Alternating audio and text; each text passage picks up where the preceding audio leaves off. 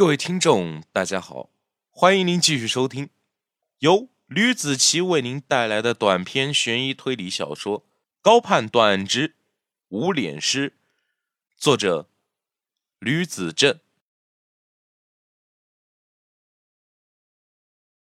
第五节，闹剧不散。哎，你们要干什么啊？让我进去啊！我可是 VIP 会员啊！都他妈给我让开！金钻酒咖门口出现了这样的一幕：一个脸上贴着胶布、头发染得金黄色的小混混，十分拽的指着金钻酒咖的门脸。就在刚才，这个黄毛就被里面的几个保安给丢了出来，十分讨厌的对着黄毛啐了口唾沫：“呸！我们张哥说了，你不能入内。”小张。怎么说？我还是这边的会员，你怎么可以这样？没想到啊，我曾经对你那么好，那些恩惠你都忘了吗？黄毛更加嚣张的指着其中一个保安数落道：“抱歉，这是王哥的要求，我们只是收了他的钱，就替人家办事。强子哥就别生气了。”保安晓之以理，动之以情的对着眼前的黄毛说道。黄毛动了一下脸上的创口贴。我带来钱来了，知道吧？怎么样？现在让我进去了吧？就在这时，街道上面就围满了人，那些人指指点点的猜测这个黄毛为什么被从酒吧里面给扔出来。有人说是上了女人没给钱，有人说是势力对立的关系，各有各的说法。这一闹哄，就给金钻酒咖带来了不少的客源，抱着看热闹的心态去花钱的，也是挺不错的，娱乐又休闲。酒咖的保安已经算是给足了这个黄毛的面子了，可是没有想到这黄毛就是不认理，十分嚣张跋扈。如果他是在别的酒吧这样闹的话，恐怕早就被打的连他老母亲都认不得了。天都黑了呀！林耀坐在了后排，说道：“高大哥，等咱们调查完之后，可不可以让我先回家？好吧，我也累了。等今晚结束后，明天过来上班哈。人老了，熬夜根本就熬不动了。”高盼想，现在也算是疲劳驾驶了，强打起精神，开着车，稍不留神可能就会出事。嗯，林鸟其实并不是为自己着想的，他看得出来，其实高盼此时已经累得不成人样了，顶着个挺大的黑眼圈。到了，应该就在前面。高盼身旁的车载导航提示向右拐，行驶一百米就到达终点了。当他们的车转弯后，便看到了闹事的黄毛和一大帮围观群众。出于警察的直觉，高盼第一反应就是认为有人在打架。见事态不妙，急速刹车，一气呵成停在了金钻酒咖的停车区内。有明眼人见警车来了，便告诉其他看热闹的人。那些人非常自觉地让开了一道缝隙。高林两个人下了车。看向了正在互相骂架的两个人，没有说话，只是对视了一眼后，径直走进了金钻酒咖。林耀想不到啊，自己才贴上去寻尸启事没出一天，就又要到这里来了。看着金钻酒咖的门框上的启示，他苦笑了一下后，便跟高盼走进了酒咖。黄毛见高林两个人从车上下来，十分紧张，生怕是过来抓自己的。因为他曾经犯过事，可是当见到高林两个人走进酒咖内部的时候，心生一计，趁着有警察在，这不如直接硬闯进去比较好。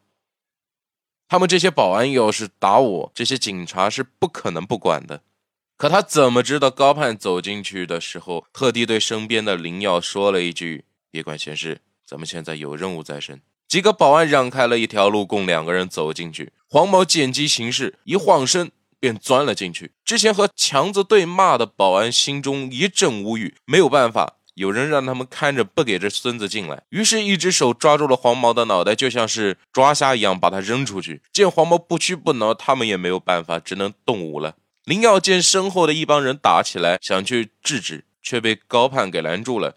他说：“我们现在是在查案子，你都从警校毕业这么多年了，这都分不清楚吗？”要是酒吧门前小打小闹，咱们都得管。警察破不破案了？见高盼说的十分有理，林耀便没有再理会身后被拳打脚踢的黄毛。之前郭有为在电话里面说了，那个说认识女尸的男人此时一直正待在酒吧里等着他们。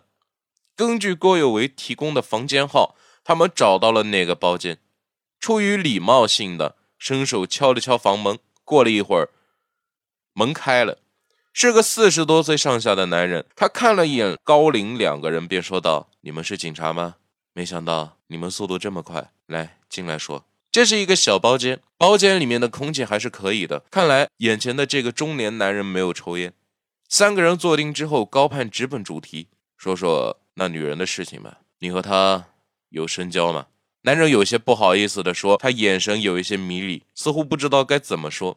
而他过了一会儿后，就像是做好了一个非常重大的斗争一般，对着眼前这两位说道：“其实吧，我和他关系并不深。”只是卖家和顾客的关系，再深一点的关系就没了。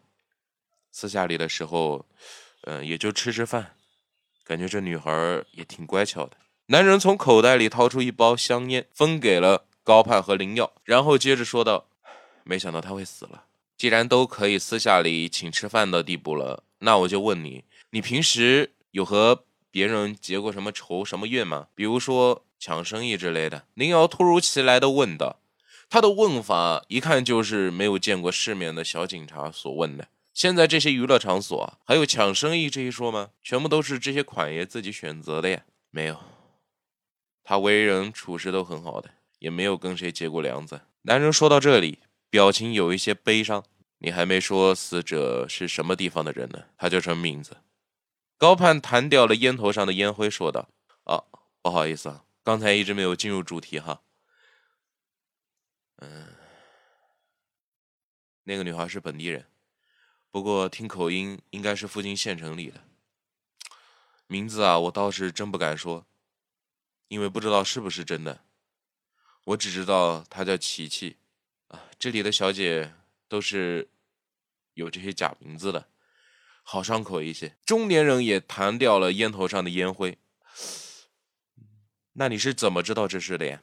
林耀眯着眼睛吸了口烟，问道：“门口贴了张告示。其实我觉得玲玲挺可怜的，她是这金钻酒咖里面唯一一位我就是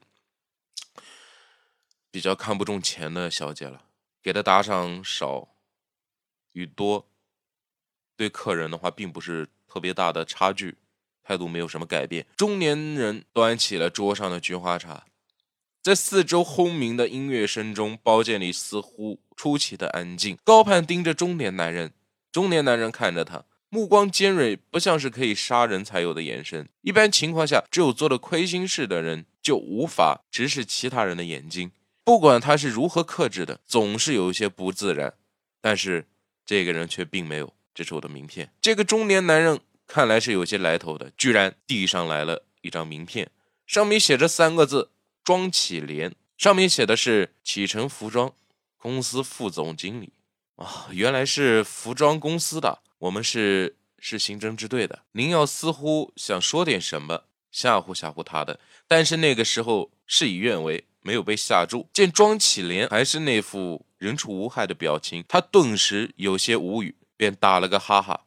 庄总你好，高盼拿出一张名片，这是他未来想做的一个职业。刑侦侦探，侦探庄启莲眉头皱了一下，感觉这个职业太特殊了。是啊，呃，他是我们刑侦支队队长啊，这是他的业余活动。林耀连忙打圆场，原来如此，那麻烦你仔细说一下你和琪琪的关系，这是不可避免必须得说的。我们警察会把你所说的事情一切。隐私都给封存起来的，不会对外说的。高盼说：“庄启莲见高盼的态度后，便没有说什么多余的话，直截了当的讲起了老来爱的故事。那是三个月之前，庄启莲像往常一样去附近的酒吧喝酒，顺道带着自己的几位同事去消遣娱乐。酒吧里的陪酒女就像是服装厂里面的员工一般，走了一批，又来了一批。”循环往复，走走停停。正巧这天来了个新丫头，这个丫头就是前些天在墓园中被发现的那具中枪的女尸。这是一种奇妙的邂逅，就像是始终被磁场给吸引一样。这句话是庄启莲说的。琪琪被前台经理领班带进了屋子中，就这样，两个人对上了眼睛。我看见他的时候，感觉自己热血沸腾。我都这把年纪了，能有这种感觉实属不易啊。于是，在送走自己同事后，他和眼前的女孩子一拍即合，就像电影里面的一见钟情一样。在那些时光中，他都不知道自己是怎么活过来的。不对，应该说是不知道自己是怎么从神仙般变成了普通人的生活。在那时候，好景不长，发生了一件意外。发生意外之后，我顿时醒悟了，不可以耽误这个女孩子，便想着和她结出这种关系。她没有说什么，十分爽快的就答应了。庄启莲说到这里，便低下了头，一副不甘心的模样。到底是什么事情让你和他分开呢？高盼问。大约是一周之前，琪琪就因为月经没有来的事情去医院买了试纸，可是却发现自己怀孕了。这对于一个女孩子来说是非常可怕的事情，可是琪琪并没有这么觉得。她兴高采烈地找到了他，把试纸递给了庄启莲看。我怀孕了。他的笑，用庄启莲现在的话来说，简直是天真烂漫。当庄启莲说要把孩子流产后，琪琪只是冷笑了一下走了。我不知道他为什么这么干脆，他是那么的善解人意。你们知道他？把没把孩子打掉？法医报告上面并没有说明，所以琪琪应该没有怀上孩子。高盼十分平静地说：“或许他是想试探我吧，或者遭遇到什么人算计了吧。”男人低头说出了一句不可思议的话：“一定是我老婆找到琪琪了。找一个人，纯属大海捞针。你老婆不可能在茫茫人海中找到你的小辫子的。”那好。看来问的也差不多了。既然已经知道他是附近县城的人了，我们会吩咐下属单位进行精确的张贴巡视启事。真的是麻烦你了。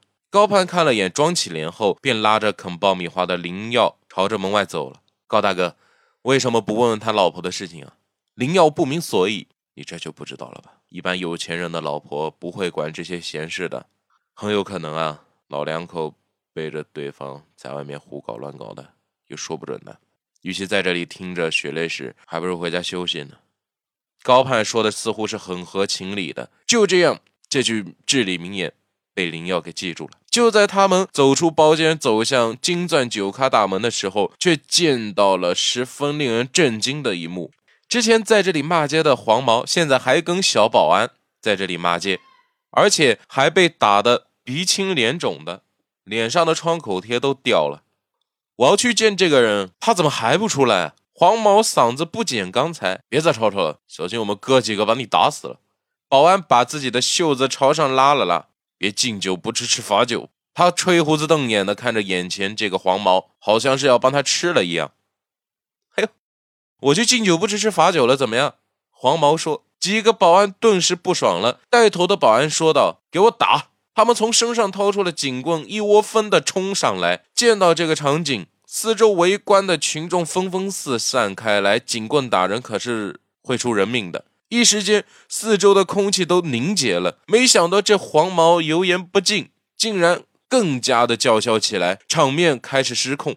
黄毛揉着红肿的脸，十分嚣张跋扈的叫道：“有种打死我！今天我他妈就要进去！”高盼嘴巴嘟囔了一声。见过不要命的，没见过这么不要命的。哼！之后便让林耀上前去制止了。林耀就像是撒欢的狗一样冲进了人堆中。保安刚想动手，林耀就出示了警官证。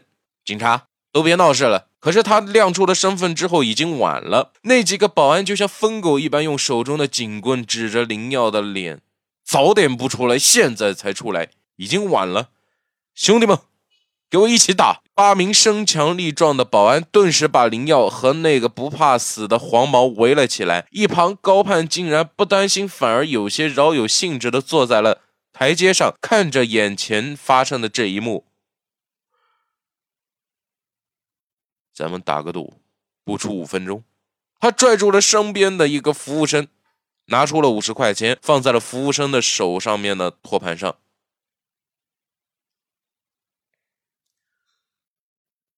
好了这就是我为您带来的第五章节的内容感谢大家的收听。咱们下期再见。